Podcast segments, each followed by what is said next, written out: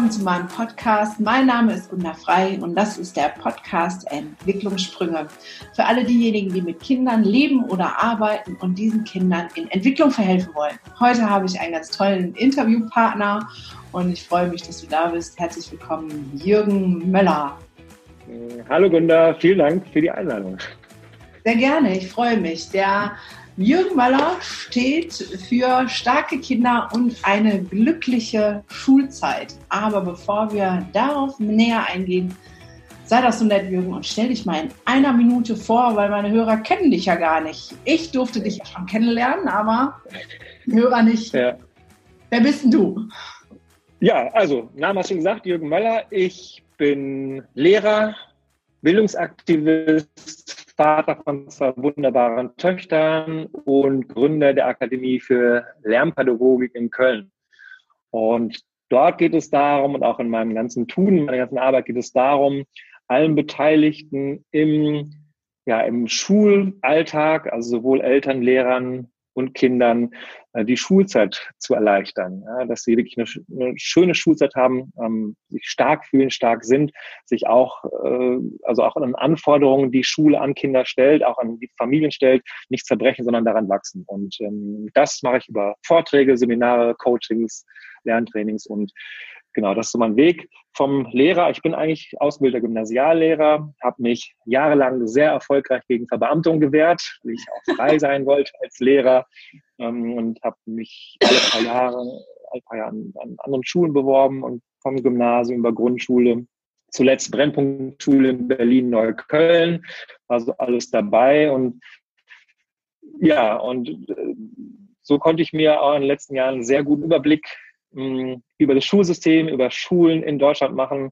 Und ich habe dann aber die Entscheidung getroffen, vorübergehend oder vielleicht für immer, mal schauen, aus der Schule auszutreten, weil ich es auch nicht mal mit und ertragen konnte, was mit Kindern im System Schule passiert. Und da geht noch viel mehr. Das war meine Erfahrung als Lehrer, was, was passiert mit Kindern, wenn man ihnen Vertrauen schenkt, wenn man, wenn man die richtigen Lernwerkzeuge angibt. Denn das, worunter Kinder leiden oder warum Kinder in, in der Schule sich nicht stark fühlen, liegt ja nicht daran, dass sie das vom kognitiven Potenzial nicht verarbeiten können, sondern weil sie nicht richtig lernen, weil sie oftmals nicht das Richtige lernen. Das ist ja auch ein ganz spannendes ja. äh, Thema, worüber wir bestimmt heute sprechen werden.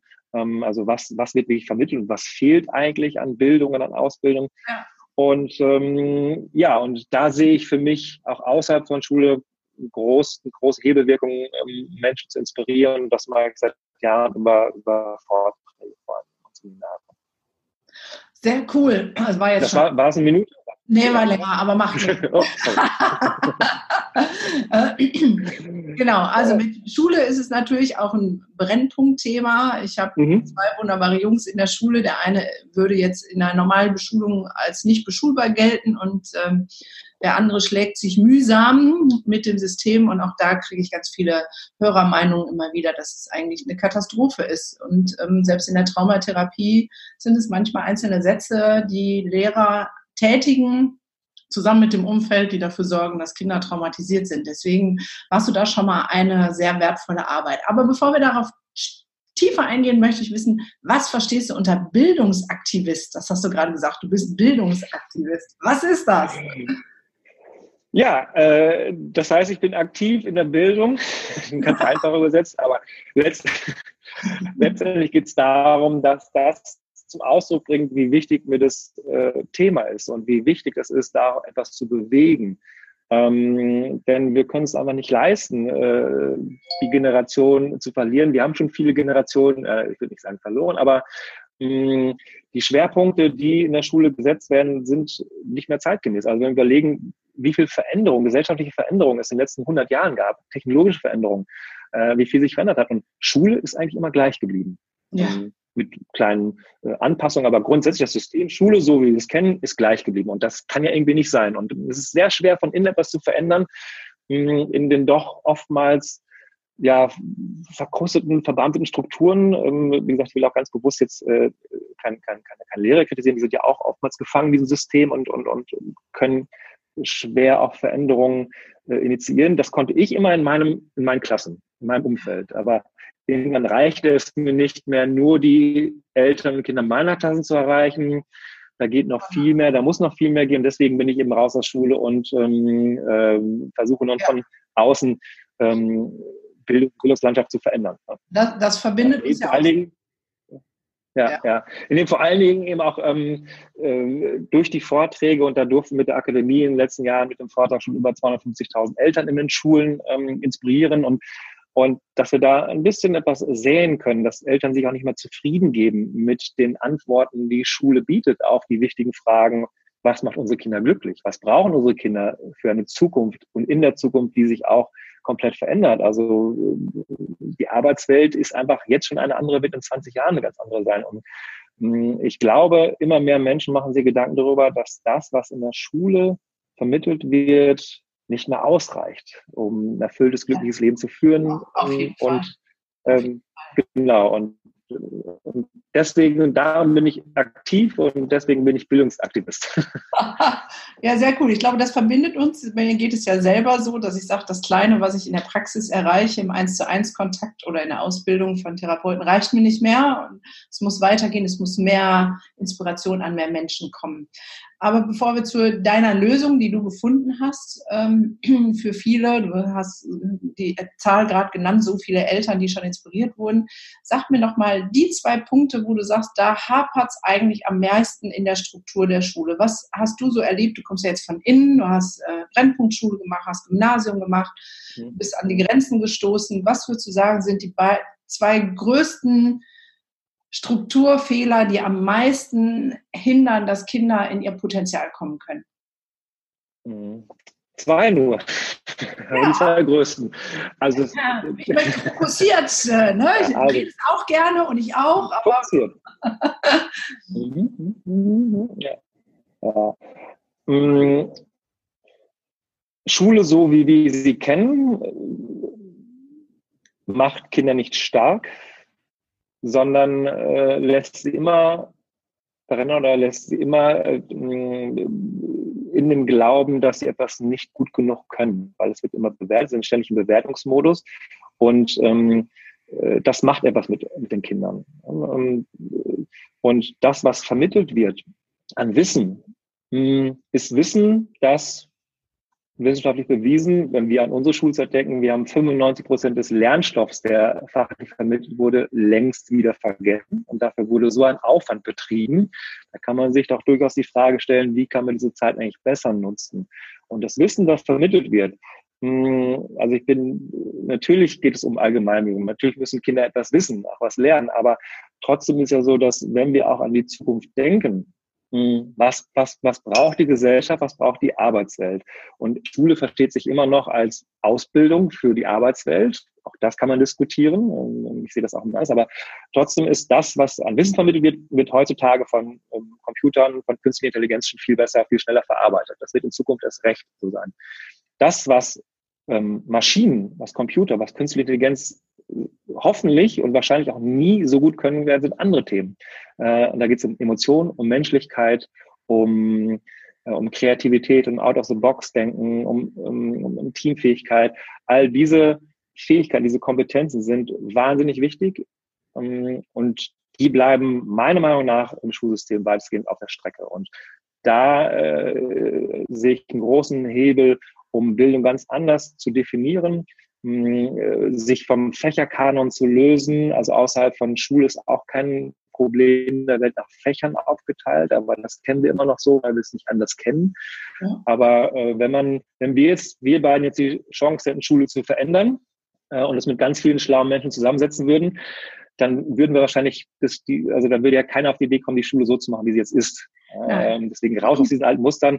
Also Fokus, äh, Inhalte, Strukturen, Fächer, ähm, Kinder stark machen. Das sind die Stichpunkte, die für mich einfach also zwei, äh, zwei Themen. Einmal inhaltlich mehr lebensorientierte Fächer mhm. und mhm. von der, vom System der Bewertung her ein bisschen weg vom Defizit hin, sondern hin zu dem, was man eigentlich kann.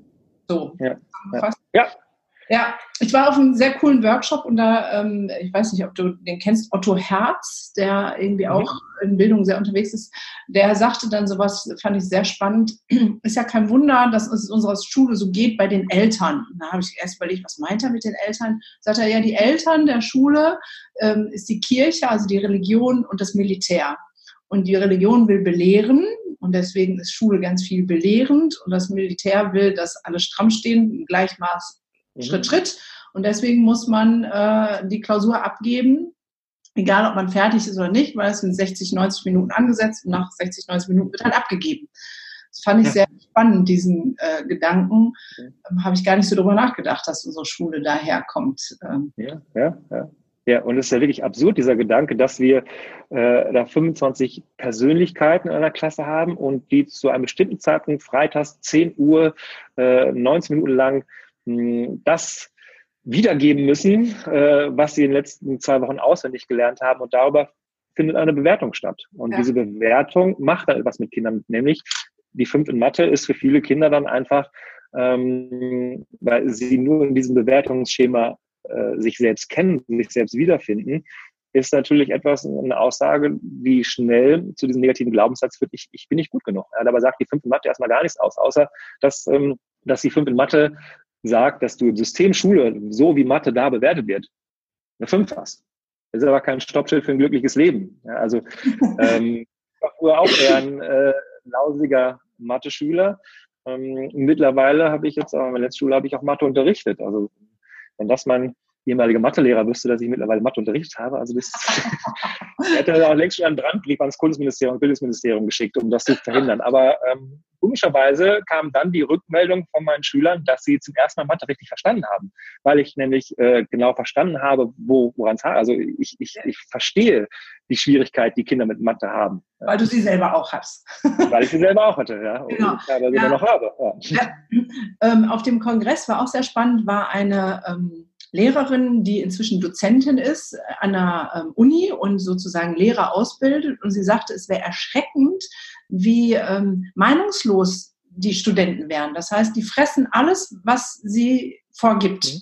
Da werden keine Fragen gestellt, selbst für, sag ich jetzt mal, die könnte richtig blödsinnige Aufgaben stellen und die würden das einfach stupide machen. Das hat ja auch was mit unserem System Schule zu tun, wie Kinder sozusagen erzogen werden. Du hast zu funktionieren, du hast zu machen, was der Lehrer sagt. Oder würdest du das mhm. woanders zuordnen? Nee, das ist ja im Prinzip, also ist äh, eigentlich auch ein Teufelskreis. Also erstmal aus der Elternsicht, also ich erlebe ja auch immer Eltern, die äh, aus den besten Motiven, nämlich äh, dem Motiv der Liebe, etwas für ihre Kinder tun äh, und sich sorgen und Entscheidungen treffen und ähm, aber oftmals verunsichert sind, weil sie oftmals auch aus Verunsicherung das weitergeben, was sie selbst gelernt haben. Ja. Im System Familie. Und schon damals waren viele Dinge aus wissenschaftlicher Sicht überholt, heute erst recht. Und ähnlich ist es auch im institutionellen Bereich. Da das Hobbeskreis, du hast über die Situation oder die, die, die, die Studenten gesprochen, wie sie so ticken und wie meinungslos sie vielleicht sind. Es geht nie um Pauschalurteile, es gibt hervorragende Schule, es gibt hervorragende Lehrer, es gibt hervorragende äh, Studierende. Aber, aber es geht grundsätzlich darum, und wenn wir dann da auch ganz also so reinzoomen in den Bereich Lehrerausbildung, ja, ähm, da ist auch die Frage zu stellen, mh, ist das äh, System der Verbeamtung auch weiterhin zeitgemäß? Hm, ich gönne jedem seine Verbeamtung und das, das, das geht, geht gar nicht um diese Diskussion. Aber äh, wenn ich lese, dass äh, zwei Drittel der jetzigen Lehramtsstudenten hm, mit als Hauptgrund angeben, Lehrer werden zu wollen, weil sie verbeamtet werden wollen, dann will ich das nicht werden. Dann ist das, ist das sicher, also ist, ist wie gesagt, ist keine Wertung. Die Frage, die sich aber stellt, ist, äh, setzen wir da die falschen Anreize? Ziehen wir damit äh, äh, Lehrer an, die eher Sicherheit auf Sicherheit aus sind äh, und sind das dann wirklich die Lehrer und Lehrerinnen, die das Feuer in unseren Kindern anzünden. Ähm, insofern kann man auch da ein bisschen reinzoomen in die Ausbildung. Ja. Und letztendlich, ähm, das Schulsystem trägt sich ja da weiter im Lehrsystem. Ich habe ja selber drei Semester auf Lehramt studiert und habe einfach festgestellt, okay. das, was Kinder ausmacht, Kinder, also ich sage jetzt mal Entwicklungspsychologie oder wie gehe ich vielleicht mit einem schwierigen Kind um, das kommt ja 0,0 vor im Studium. Da ist ein bisschen äh, Pädagogik, ne, Pavlosche Konditionierung und ansonsten wird man, ich sage jetzt mal liebevoll zum Fachidiot ausgebildet. Mhm, ja.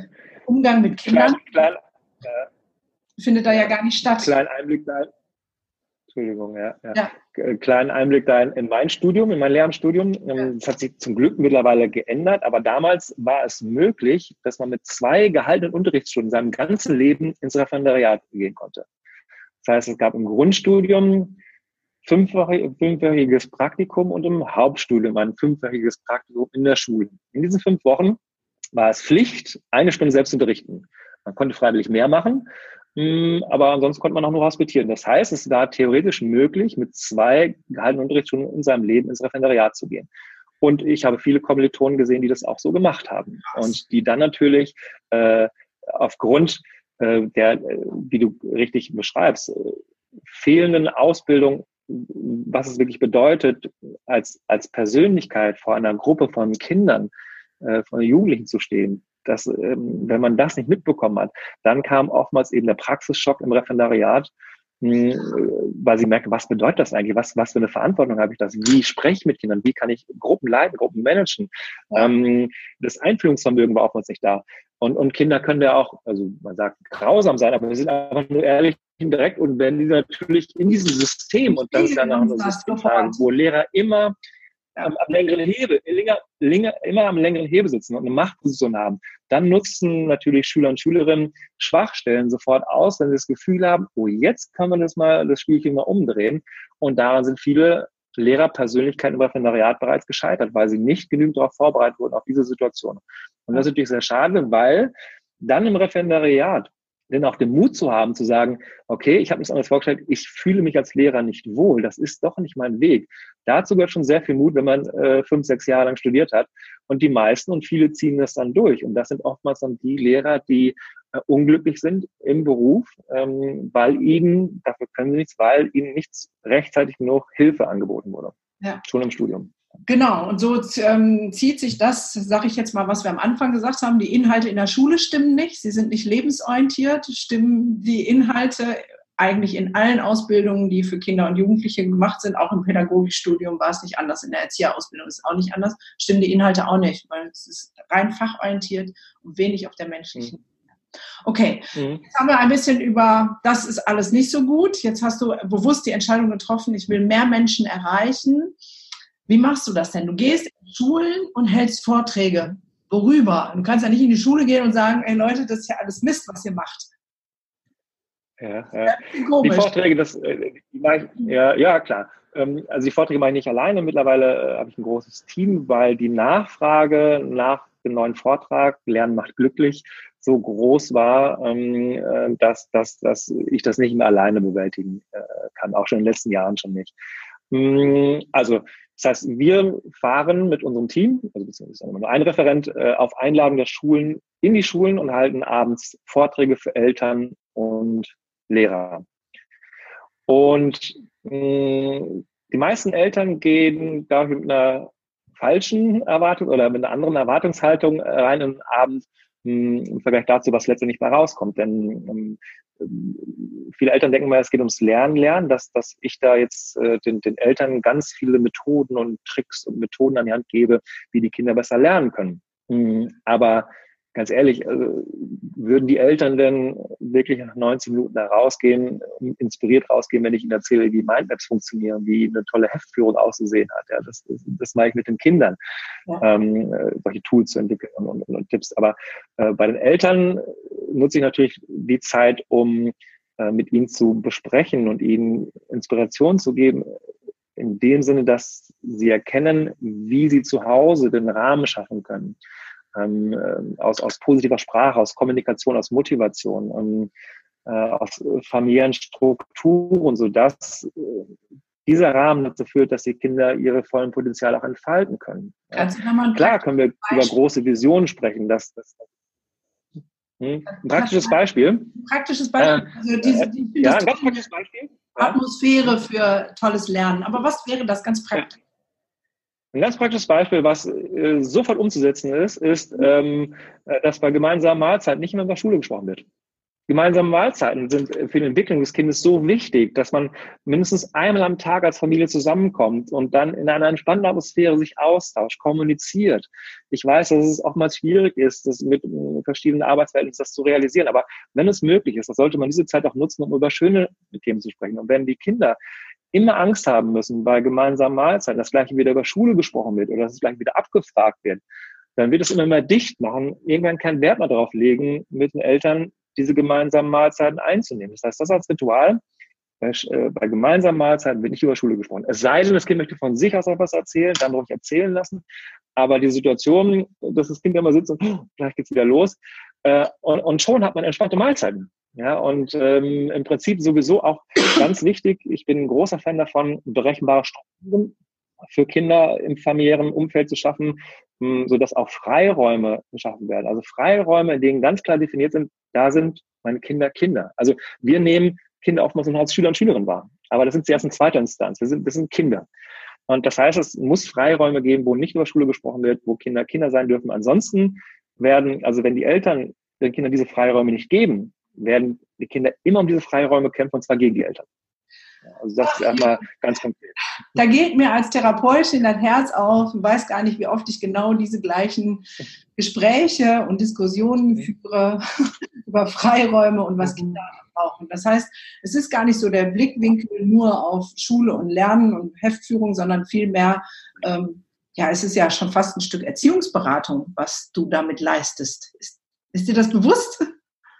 Ja, das ist, also das ist mir schon bewusst, aber es äh, ist natürlich daran begründet, dass ähm, kind, die Kindheit eben oftmals gleichbedeutend ist mit Schulzeit, weil, weil die Schulzeit einfach so einen großen ja, Raum einnimmt, zeitlich im Gedanken. Das heißt, ähm, dass da auch äh, Erziehungsarbeit mit reinspielt, ist, ist äh, dann ganz automatisch. Aber, und, aber da haben wirklich die, die Eltern so eine große Möglichkeit, so eine große Chance, auf ihr Kind einzuwirken im Positiven. Ähm, hm, denn das ist ja auch klar.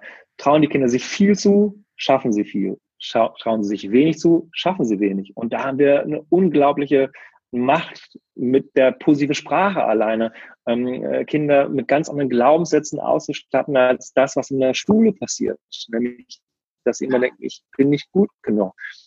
Und das ist eine unglaubliche Belastung auch für Kinder. Das, das vergessen wir oftmals. Das erlebe ich jeden Abend bei den Seminaren, bei den Vorträgen, dass Eltern, wie gesagt, aus den besten Motiven, den Motiven der Liebe und dass sie das Beste der Kinder wollen, oftmals vergessen, was es überhaupt bedeutet, Schüler zu sein. Das ist wahnsinnig anstrengend. Die Kinder sind jede Stunde eigentlich minütlich im Bewertungsmodus. Sie werden bewertet oder gefühlt bewertet. Ich frage mich immer, ob wir Erwachsene das aushalten würden in unserem Job, wenn wir jede Sekunde, jede Minute bewertet werden. Ja, was das mit einem macht auch. Deswegen auch da wieder ganz, ganz konkret äh, versetze ich die Eltern und auch abends in die Situation, dass sich wieder fühlen wie Schüler und Schülerinnen. Wir sind in der Schule, das heißt, ich nutze auch den Raum und, ähm, und bringe die Eltern auch in Situationen, wo sie sich wieder daran erinnern. Puh, das ist, äh, das ist jetzt ganz schön anstrengend. Ich werde hier einfach drangenommen oder ähm, der Lehrer geht vorbei und kontrolliert, was ich mache. Das sind Stresssituationen. Und da muss man sich nicht wundern, wenn die Kinder nach Hause kommen, dass sie völlig erschlagen sind. Perspektivwechsel, die Eltern kommen nach Hause, Mutter, der Vater, den ganzen Tag gearbeitet, anstrengenden Tag im Büro gehabt, auf der Arbeitsstelle, kommt nach Hause, das Kind steht an der Tür. Das erste, was das Kind fragt, ist, und? Hat der Chef wieder mit dir geschimpft? Muss noch was nacharbeiten? Ja, da wäre man als Eltern total genervt. Ja, und ja, das den Eltern wieder bewusst zu machen, also auf dieser Verständnis, indem ich, indem ich wieder mich ein bisschen wieder äh, ähm, äh, reinversetze. Denn mh, hm, oftmals ja, Schule hat uns oftmals selbst negativ geprägt. Das, das ist uns gar nicht so bewusst. Deswegen, wenn man mit Menschen spricht und über das Lernen spricht, nicht mal sage, ich lerne wahnsinnig gerne, Lernen ist toll, Lernen macht glücklich äh, dann äh, kassiere ich immer sehr skeptische Blicke, weil unser Begriff Lernen durch Schulzeit geprägt ist. Und äh, deswegen denken wir, Lernen ist was Schlimmes, weil da wird man überprüft, da wird man bewertet, da muss man pauken, das ist anstrengend, aber ist Lernen wahnsinnig toll. Und das wissen Kinder eigentlich auch. Ja. Meine beiden Töchter beweisen mir das jeden Tag, wie toll Lernen ist und wie Lernen eigentlich funktioniert, nämlich spielerisch. Ja. Neugierde, Neugierde muss geweckt werden. All das findet aber im normalen Unterricht eben nicht statt. Da wird abgefragt. Der Lehrer fragt die ganze Zeit, da müssen eigentlich die Schüler fragen. Also der Lehrer weiß ja alles. Also warum müssen die Lehrer fragen? Ja, also ja, ja, diese Kultur. Spannende Sache. Letztendlich geht es ja ähm, dann um einen Perspektivwechsel. Ne? Das ist ja, auch das, was ich sehr ähm, ähm, ja, propagiere. Ne? Die Kinder wirklich mal wieder aus ihrer aus ihrer Brille zu gucken, wie aus ihrem Sichtwinkel Leben funktioniert und dann ergibt sich mhm. ganz viel anders. Und das andere, was du gesagt hast, dass ähm, wir unsere eigene Baustelle mit Schule haben, das ist ähm, so krass. Ich habe ja ähm, ein offenes Seminar gemacht, Masterclass of Happiness, und dann sollten sich Gruppen finden anhand von Geräuschen und wir haben so unterschiedliche Geräusche genommen und eins war eine Schulklinge. Ja, ähm, und es ging um negative Assoziationen, die wir haben. Ne? Die Gruppe wusch. Mhm.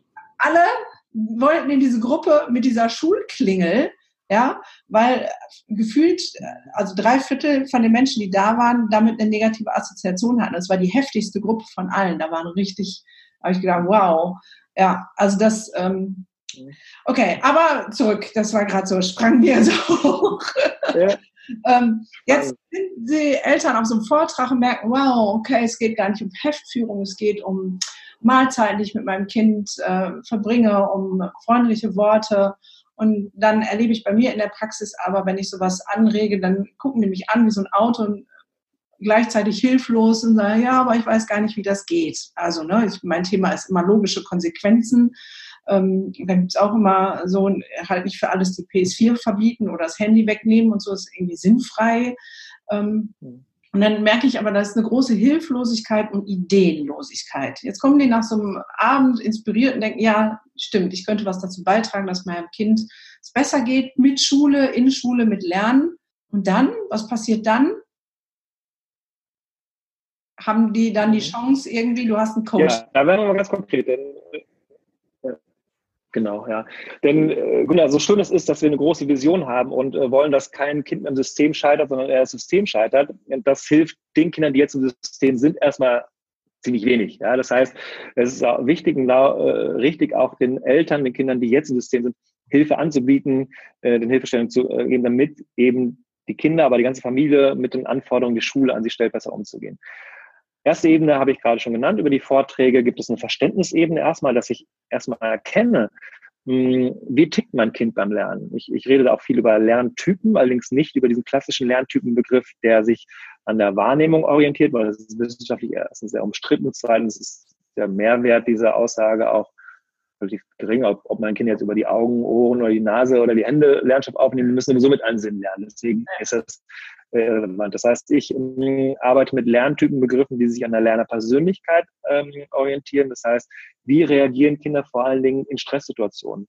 Wie reagieren sie, wenn sie fliehen wollen vor einer Herausforderung? Ähm, ähm, und da ist erstmal äh, ganz schön, dass die Eltern da ihre Kinder wiederentdecken, sich selbst auch ertappt fühlen und so auch schon ein bisschen so die kommunikativen Tretminen zu Hause auch umschiffen können. Ja. Ganz konkret geht es darum, in der weiteren Arbeit in der Akademie, dass ähm, ich in der Tat Coachings anbiete für ähm, äh, Familien. Ähm, das heißt, Eltern und Kinder werden bewusst zusammengebracht ähm, und somit unterscheidet sich das ganz klar vom Konzept der Nachhilfe. Nachhilfe kann punktuell etwas bringen. Wenn ich jetzt mal in, kurz etwas wissen möchte, wenn ich was nicht verstanden habe in Mathematik, ähm, ist das durchaus legitim. Ich bin immer sehr oder werde sehr hellhörig, wenn mir äh, Eltern erzählen, dass ihre Kinder schon seit zwei, drei Jahren in der Nachhilfe sind, weil dann ist in der Nachhilfe irgendwas schiefgelaufen, beziehungsweise bietet die Nachhilfe dann den Kindern oftmals auch ein Alibi, sich nämlich mit Hilfe eines anderen von Klassenarbeit zu Klassenarbeit zu hangeln, anstatt an einem wirklich relevanten Baustellen zu arbeiten. Und die liegen nicht im kognitiven Potenzial, die liegen nicht in den Fächern Mathe, Englisch, Deutsch, sondern liegen daran, dass die Kinder äh, nicht wissen, wie man lernt, wie man sich konzentriert, wie man sich selbst motiviert, wie man mit den inneren, wie man mit inneren Schweinehund umgeht, mit den inneren Glaubenssätzen, äh, mit Prüfungsängsten.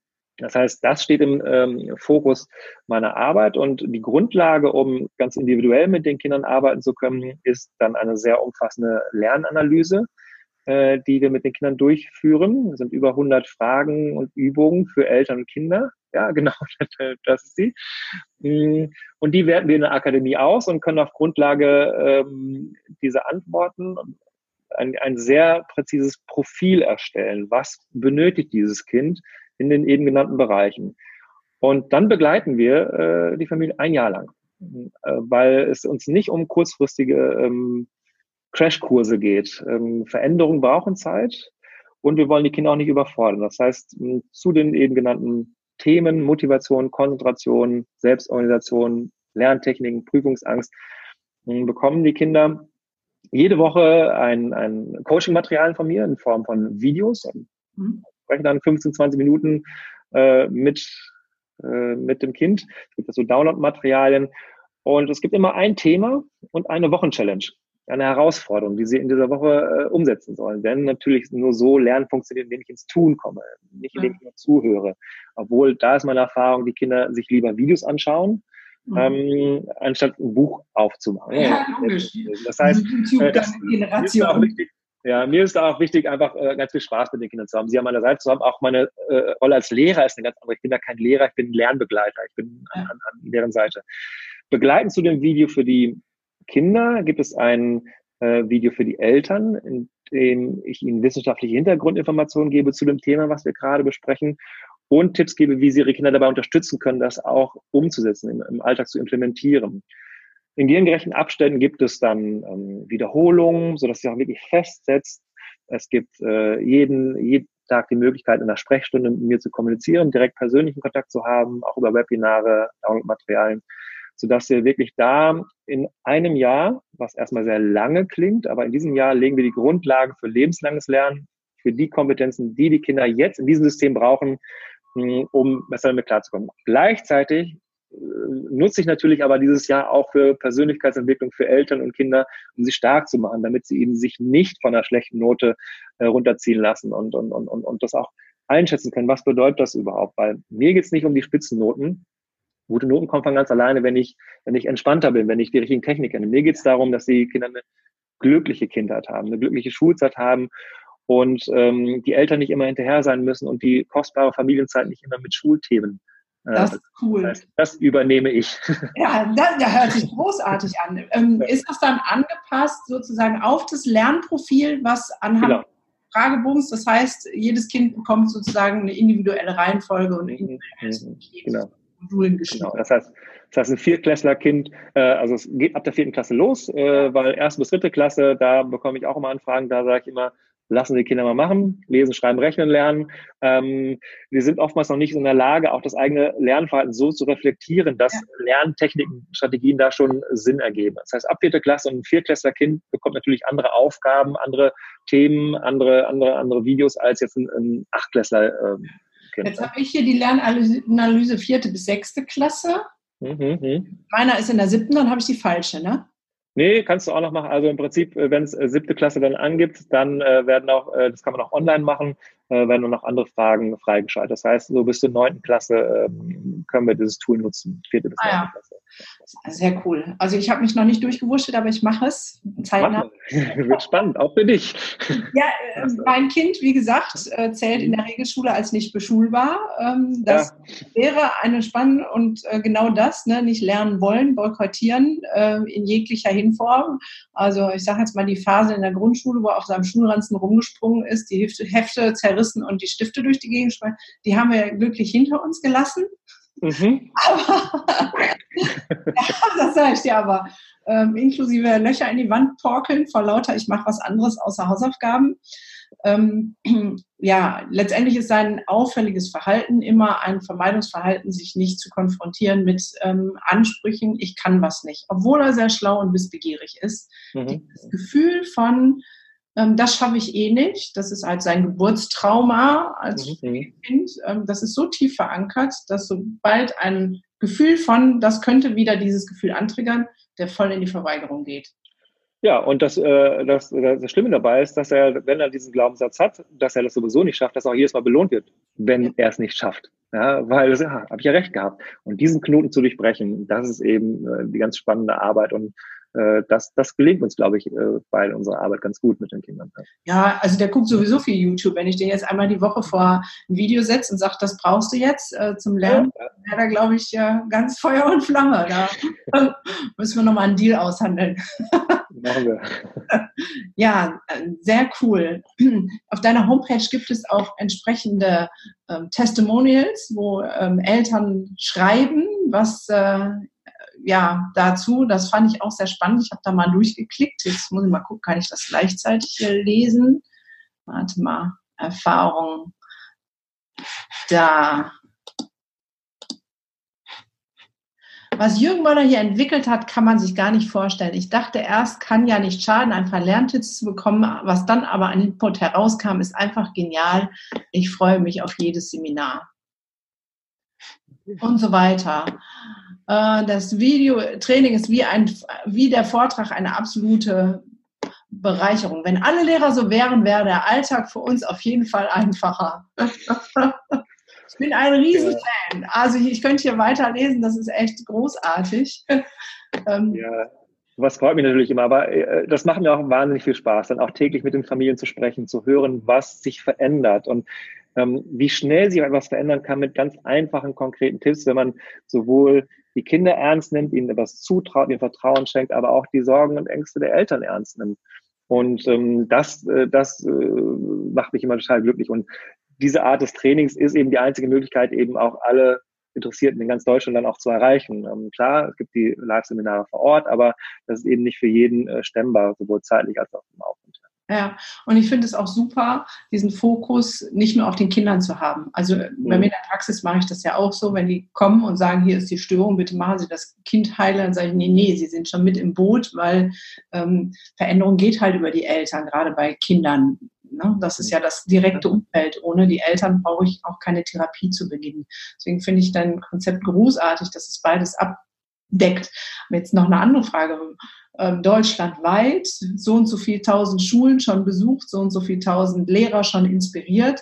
Und ähm, dann gibt es ein direktes Online-Coaching, wo ich mich sozusagen einwählen kann. Hat dein Tag mehr Stunden? Wie machst du das? Ja, das ist, das ist, also das alles unter einen Hut zu bekommen und äh, wie gesagt, dabei auch nicht zu vergessen, dass es schön ist für viele Kinder äh, etwas zu tun, aber gleichzeitig auch nicht zu vergessen, dass ich auch eigene Kinder habe. Das ist äh, eine, eine große Herausforderung. Da bin ich sehr dankbar für meine Frau, die mir wirklich den Rücken frei hält und auch den, den, den, den Freiraum gibt, äh, auch ganz vielen anderen Familien helfen zu können. Hm und tatsächlich aber über die Webinare kann ich sehr persönlich auch in den Kleingruppen arbeiten. Und äh, aber es kann schon sein, dass ich am Tag eben 14, 15 Telefonate habe. Und, ähm, das ist immer eine neue Herausforderung, mh, sich auf die besonderen Bedürfnisse der Familien einzulassen, aber es macht einfach auch wahnsinnig viel Spaß, ähm, da etwas bewirken zu können. Ja? Und wie gesagt, man muss nicht immer in großen Visionen denken, sondern jeder Tag ist ein erfolgreicher Tag, wenn ich das Gefühl habe, da in der Familie passiert etwas, sodass das Kind die Chance hat, wirklich angstfrei durch die Schulzeit zu kommen. Und, ähm, und das lässt dann auch in mir Energie und Kräfte frei werden, wo man dann denkt, okay, ja, wäre schön, wenn der Tag noch mehr Stunden hätte, aber die Stunden, die ich habe, da gehe ich all in mit 100 Prozent. Ja. ja, großartig. Ähm, jetzt sind deine Kinder, deine Mäuse ja noch klein, gerade erst ja. Geburtstag, hast du gesagt. Ja, ja. Dann dein Gefühl so, okay, noch drei Jahre und dann kommt beim ersten die Einschulung in, ähm, in Sicht. Was ist so dein Gefühl in Bezug auf das Schulsystem, wie es jetzt ist, dein Kind, deine Kinder dann in dieses System geben? Ja, ja. Wenn ich dran denke, meine Kinder in die Schule zu schicken, dann sehe ich das mit gemischten Gefühlen. Also einerseits ist Schule natürlich ein, ein ganz toller Ort auch, wo Kinder sich entwickeln, wo sie Freundschaften schließen und äh, zusammenkommen. Und ich glaube auch, ähm, dass es mittlerweile ganz viele tolle Schulen gibt. Das heißt, wir können ähm, uns äh, auch Schulen aussuchen. Das ist immer die Frage, wie weit man dafür fahren muss, wie das mit dem Familienalltag zu organisieren ist. Und hm. ob das Schulamt zustimmt das Schulamt zustimmt. Ja, ähm, grundsätzlich muss ich sagen, dass äh, in den meisten Grundschulen, die ich äh, kennengelernt habe, dass da wirklich hervorragend gearbeitet wird, dass, dass da auch noch ein anderer Ansatz ist, dass, dass das Spielerische, das Ganzheitliche noch mehr im Vordergrund steht. Hm, insofern habe ich noch ein bisschen Zeit, mir vor allem Gedanken zu machen, was nach der Grundschule kommt, weil ich dieser, dieser Bruch, weil das ist auch immer das, was ich als Lehrer gesehen habe. Ich fand immer schön, wie top motiviert, wie top methodisch geschult die Kinder aus der Grundschule kamen, weil ihnen da noch die Chance gegeben wurde, auch, mh, auch die Welt zu entdecken. Ähm, äh, und dann bin ich aber auch sehr erschrocken darüber, wie schnell es an der weiterführenden Schule dann oftmals verloren geht. Ja. Die Neugierde. Gerade dann im Gymnasiumbereich. Ähm, ne? das ist genau, ja. Ja, ja. ja, ja. hast ja noch ein bisschen Zeit darüber nachzudenken. Hat ein bisschen Zeit, ja. Okay, jetzt nochmal zu dir. Wie war denn deine Schulzeit? Hm, meine Schulzeit Also um das vorwegzuschicken, in meiner Zeit als Lehrer jetzt in äh, Berlin-Neukölln an der Brennpunktschule ist mir nochmal klar geworden, dass ich sehr privilegiert aufwachsen durfte als Kind. Äh, das Privileg bestand darin, dass meine Eltern sich für mich interessiert haben, dass sie mich unterstützt haben und alles getan haben, was in ihrer Macht stand, um ähm, damit ich gut klarkomme, damit, damit ich ein gutes Leben führen kann. Und dafür bin ich sehr dankbar. Hm Trotzdem ist das, was ich eben meinte, traf auch auf meine Eltern zu, nämlich dass sie aus Unsicherheit das weitergegeben haben, was sie selbst gelernt haben. Und auch sie kamen aus einer ganz anderen Zeit. Und für sie lautete das einfache Lebensmotto, wer ein glückliches Leben führen möchte, der muss ein erfolgreiches Leben führen. Und wer ein erfolgreiches Leben führen möchte, der muss sehr gut in der Schule sein. Okay. Wie sinnvoll dieses Lebensmotto wirklich ist, darüber können wir auch diskutieren, aber das führt eben dazu, dass ähm, tatsächlich auch mit sehr viel Druck gearbeitet wurde. Ähm, wenn ich an meine Schulzeit denke, das ist auch eine Geschichte, die ich auf den Vorträgen immer erzähle, hm, dann kommt mir sofort ein, ein Geräusch in den Kopf. Und zwar das Geräusch vom Auto meines Papas, wenn er abends nach einem langen Arbeitstag kurz vorm Abendessen in unsere Straße einbog. Wir wohnten in einer sehr ruhigen Wohngegend, am Ende der Sackgasse, sodass ich das tiefe Brummen des Autos schon vom Weiten hören konnte, wenn es nach der Kurve beschleunigte. Und es war immer noch kurz so die Hoffnung, vielleicht ist es das Auto vom Nachbarn, aber es ist das Auto meines Vaters. Und, äh, und das hat mich dann ganz plötzlich in einen ganz anderen Zustand versetzt. Am Nachmittag konnte ich eben noch Kind sein, habe mit meinen Freunden draußen gespielt und plötzlich verändert sich mein Zustand und ich habe Angst. Okay. Und zwar Angst vor dem, was gleich kommt. Und das ist eine Situation, ich kann mich genau daran erinnern, ich wusste, ich muss gleich meinem Vater wieder was beichten. Ich habe nämlich wieder eine Mathearbeit verhauen und ich weiß, wie er reagieren wird. Äh, mit einer Mischung aus Enttäuschung und Wut. Ja, es wird Vorwürfe geben, du hast ja gar nicht richtig gelernt, hast rumgetrödelt, ja. Vielleicht wird es Hausarrest geben, als ob das mir die Freude am Lernen zurückbringen würde. Und einen für einen kleinen Jungen, für den der Vater sein Held ist, gibt es kein schlimmeres Gefühl, als diesen Helden zu enttäuschen. Also dieses Gefühl, nicht gut genug zu sein. Darüber, haben wir heute viel gesprochen. Und ähm, das ist mein Antrieb. Ich wollte seit der ersten Klasse Lehrer werden, weil ich wusste damals noch nicht warum, aber mir war es eben wichtig, ähm, das so zu drehen, sowohl für mich, aber jetzt auch in meiner Arbeit äh, als, als Bildungsaktivist, und dass Kinder wirklich diese Ängste nicht haben, dass, dass die Schulthemen in der Familie nicht immer mit Stress, Streit, Anstrengung für alle Beteiligten oder eben gar Angst verbunden ist. Und das heißt, wenn ich an meine Schulzeit zurückdenke, da äh, sehr viel Angst, Angst zu versagen, Angst, äh, sich einzugestehen, dass man nicht gut genug ist. Und ähm, ich habe sehr viel gelernt in der Schule, was ich alles nicht kann. habe aber nicht gelernt, was ich alles kann. Also das äh, habe ich erst später gelernt, was ich, worin ich gut bin. Ja? Und auch sich überhaupt auch mal zu sagen, auch zuzugestehen, dass man etwas gut ist, ja? sich auch mal zu loben, weil wir so mit diesen negativen Glaubenssätzen, mit diesen äh, negativen defizitären Denken ähm, äh, aufgewachsen sind. Und das steckt in uns so drin. Und das sind so Kleinigkeiten der Kommunikation. Auch mit Eltern, auch wieder ganz konkretes Beispiel. Selbst wenn Eltern ihre Kinder loben, verfallen wir oft in die negative Sprache. Wenn wir sagen, Sophie, wir haben mal zusammen gelernt, zehn Aufgaben, hast du gemacht, super, hast nur zwei Fehler gemacht. Warum verdammt nochmal sagen, wenn ich du hast acht richtig gemacht, weil wir selbst auch noch so drinstecken, das ja. Negative zu sehen. Und äh. Wenn ich an meine Schüler denke, denke ich, sehe ich das Negative Ja. Ja, du könntest dich ein überquellender Sprudel von Inspiration bist du. Äh, ja, aber das ist ja so. Es gibt ja diese Studien, ne, wo der Lehrer ein weißes Blatt mit einem kleinen schwarzen Punkt zeigt und alle schreiben nur über den kleinen schwarzen Punkt. So sind wir konditioniert. Mhm. Aber du hast es gerade so schön mhm. die Sorge, du hast das Geräusch von deinem Vater und von dem Auto und dann, ich bin wieder nicht gut genug. Ich stelle da an der Stelle immer eine besondere Frage. Was würde denn heute der erwachsene Jürgen dem kleinen Jürgen sagen? Also wenn du jetzt in die Situation zurückgehen könntest, wo du das Auto hörst und der Papa kommt gleich um Kurve und dieses Gefühl ist wieder da, ich bin nicht gut genug. Und jetzt hast du als erwachsener Jürgen die Chance, zu deinem kleinen Ich zu gehen und dem was zu sagen. Was würdest du dem sagen? Mhm. Mit dem Wissen von heute würde ich ihn erstmal beruhigen, dass alles gut wird. ähm, ich, ich, ich, ich würde, ja, also ich würde, äh, Internetverbindung ist gerade instabil, also ich würde ihm auch auf jeden Fall das sagen, mh, hm, was wir vorhin besprochen haben, dass es gar nicht so darauf ankommt, was du alles weißt, was du alles an Wissen lernst, weil du wirst sowieso 95 Prozent vergessen. Insofern konzentriere dich auf das, was dich ausmacht, vertraue in diese Stärken und investiere in diese Stärken. Ja, also ähm, ich glaube ja, dass man, um glücklich zu sein und um ähm, ein glückliches Leben zu finden, muss man eigentlich erstmal so erkennen, dass man in einer Sache gut ist. Und diese Sache für sich zu finden und da zu investieren, macht für mich mehr Sinn, als ähm, alle meine Defizite ausgleichen zu wollen. Ja, und das im schulischen Kontext auch. Ich bin auch durch viel Nachhilfe durchgegangen. Und wenn ich sehe, dass ähm, äh, jedes Jahr Milliarden für Nachhilfe ausgegeben werden, damit Kinder in Mathe von 5 auf 4 gebracht werden, damit sie einen Schnitt erreichen, dann ist das, je länger man darüber nachdenkt, einfach nur absurd. Ja, was, also, damit sie einen Schnitt erreichen. Da wird so viel investiert, anstatt zu schauen, wo sind die Stärken. Und das würde ich dem kleinen Jürgen sagen, ähm, mach dich nicht verrückt, es wird alles gut. Lass dich nicht vom System klein machen. Schau darauf. Ja, also gut, da, da hätte der kleine Jürgen mit Sicherheit äh, äh, große Augen bekommen und hätte dem großen Jürgen gesagt, klar, Matheunterrichten, mit Sicherheit. Nee, aber ähm, das ist ein spannendes Gespräch. Ja. ja. Nee, das, also, ähm, also Vertrauen. Vertrauen. Ja, also baue sowohl vertrauensvolle Beziehungen zu deinen Mitmenschen auf, aber ja. vertraue vor allem noch in deine Stärken. Ja, großartig.